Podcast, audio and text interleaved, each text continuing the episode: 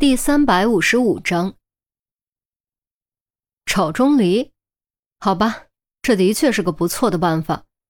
面对这种莫名其妙的文字游戏，果然还是钟离出马比较合适。于西看看时间，估摸着钟离还没有下课，于是便准备给钟离发信息。结果还没开始编辑，就见群聊里弹出了一条消息，是韩淼发的，内容只有四个字。召唤钟离，外加一长串感叹号和小表情。韩淼正拿着手机，见于西看过来，吐了吐舌头：“哎呀，你发什么私人信息？群里一起讨论多好，我们也能看见。就是，晚上钟离是你的，你想怎么使唤随你。白天钟离是我们大家的，你可没权利独享。”郑月附和着，拿起手机也在群里发了一条。大家纷纷拿起手机，打开群聊，一看不禁莞尔。郑月发的内容赫然是“大召唤术钟离兽”。钟离兽是什么鬼？于西恶寒的同时，心中狂跳。什么叫晚上随你使唤？难道韩淼把秘密说漏嘴，告诉了郑月不成？更可笑的还在后头，紧跟着郑月的信息内容下面居然冒出了钟离的信息，很简单，只有一个冒出问号的表情。众人忍不住笑了出来，就连陆明都不例外。郑月召唤钟离兽，钟离立刻冒泡，这不就等于承认自己是钟离兽了吗？哈，召唤成功，耶！郑月做了个胜利的手势，陆明收起笑容，咳嗽了一声：“嗯，好了，别闹了啊，赶紧问问钟离，看他能不能看明白这句话的意思。”于西将纸条上的那句话编辑发送，心中感叹：“钟离啊，钟离，你就不能晚点回应吗？以后召唤你，肯定变成梗，你信不信？”钟离的回复很快，是案子的事情吗？到底怎么回事？能跟我简略说一下吗？看到这条信息，不等于西整理思路，韩淼、郑月和钱宝贝三人已经化身拇指狂魔，屏幕敲得嘚嘚嘚作响，你一言我一语，东一句西一句，别说那头的钟离，这边的陆明和陈红看着头都晕。于西。你还是完整编辑一下吧，说简略点，节约时间。于西和陈红想的一样，他点点头，用最简略的文字将今天早上无头男尸案子的发现过程复述了一遍。按下发送键之后，钟离回复了两个字：“稍等。”看到这两个字，再也没有谁抢着发信息了，就跟生怕会打扰到钟离的思路似的。办公室里一片安静，大家都在静静的等待着，等待着钟离的答案。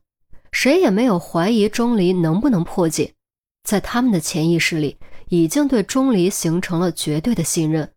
无论多古怪、多复杂的谜题，只要发给钟离，就一定能得到答案。事实证明，钟离果真没有让众人失望，只用了短短五分钟的时间。信息提示音就同时从每一个人的手机中传出，同样的内容从每一个人的手机屏幕上弹了出来。众人连忙低头查看，内容很简短，用的是感叹号，可见钟离是比较肯定的。这是一串字谜，答案是受害人的名字。字谜名字，受害人的名字，你怎么知道的？那就是和凶手有关了。每个人的回复都不太一样，唯一的共同点就是都很吃惊，显然都没有想到会是这个答案。受害人的名字是什么？于西和众人交换眼神之后，迫不及待发问：如果钟离能够找出受害人的名字，就能从档案库里调出受害人的资料和照片，接下来只需要实地调查一下，就能够确认此人是死是活。钟离直接将破解过程发了过来。不闻为不听，不听为闭耳，闭为关，观耳为正，无心为没有心，没有为不，心为竖心旁，竖心旁加不为怀。无心则无情，用的是“则”这个字，需要连起来解读。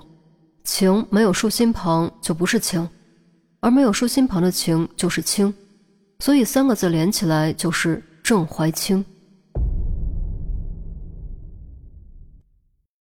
郑怀清，郑怀郑怀清。看到这三个字，整个办公室一片死寂，真落可闻。足足过了半分钟，才被韩淼的惊呼声打破。郑怀清不就是那个本市知名的上市公司董事长吗？是不是他？韩淼惊呼着说，已经没有功夫去惊叹钟离的破解过程。我查查，我查查啊！郑月赶紧点开网页，输入“郑怀清”三个字，信息立刻跳了出来。确认之后，也不禁惊呼道。啊，真的是他，他可是著名的亿万富翁啊！听说身家没有上百亿，有几十亿，还搞了好几个慈善项目呢。怎么死的会是他？这么牛逼的一个人，说死就死了？陆明面色陡沉，像董建华、郑怀清这些阶层的人，任何一个出事都会造成极大影响，更何况是被以斩首的方式谋杀。如果死者真的是郑怀清，那么这个案子就是妥妥的大案，整个公安部门，整个公安部门都将面临沉重的压力，而这份压力最终会压到他们这些底层刑警身上。陈红肃然道：“老陆，你去给孔局汇报一下吧。如果死的真的是郑怀清，估计我们得限期破案。”周丽君啧了一声，蹙眉道：“不是估计。”是肯定，肯定会被限期破案。限期破案，那万一限期内破不掉呢？于西还从没有经历过限期破案这种事。陈红和周丽君都没有回答，只是脸色变得更加凝重，仿佛已经被千钧巨石压在了肩膀上。先别急着下定论，谜底是谜底，死尸是死尸。一则还不能断定钟离的谜底是不是正确，二则还不能断定纸条和无头男尸是不是有联系。我们还是先弄清楚情况再做定论吧。钱宝贝说着，陆明略作思考，颔首道：“嗯，不管怎么样，我先去给孔局做个汇报。陈红，你带上杜宾跟于西去核实考察一下郑怀清的情况，看看他到底有没有失踪。如果人还在。”一切还好说，如果人不在，唉，没有继续说下去。陆明摇摇头，带着凝重的表情转身离开。陈红也不再多说什么，带着杜宾和于西火速出发，前往郑怀清的上市公司。韩淼心里七上八下，怎么都静不下来，拿起手机在群里艾特钟离发了一条信息：艾特钟离。你知道郑怀清是谁吗？这次钟离回复的比较慢，过了五分多钟才弹出来两个字：“知道。”你难道不惊讶？你真的确定是郑怀清？有什么好惊讶的？郑怀清再有钱有名望，也是个人，本质上和别人没有区别。至于确不确定，至少我认为谜题的答案是这样。韩淼无可反驳。莫名觉得很有道理，一咬牙敲出最后一行字：“有空过来一趟，到你发光发热的时候了。”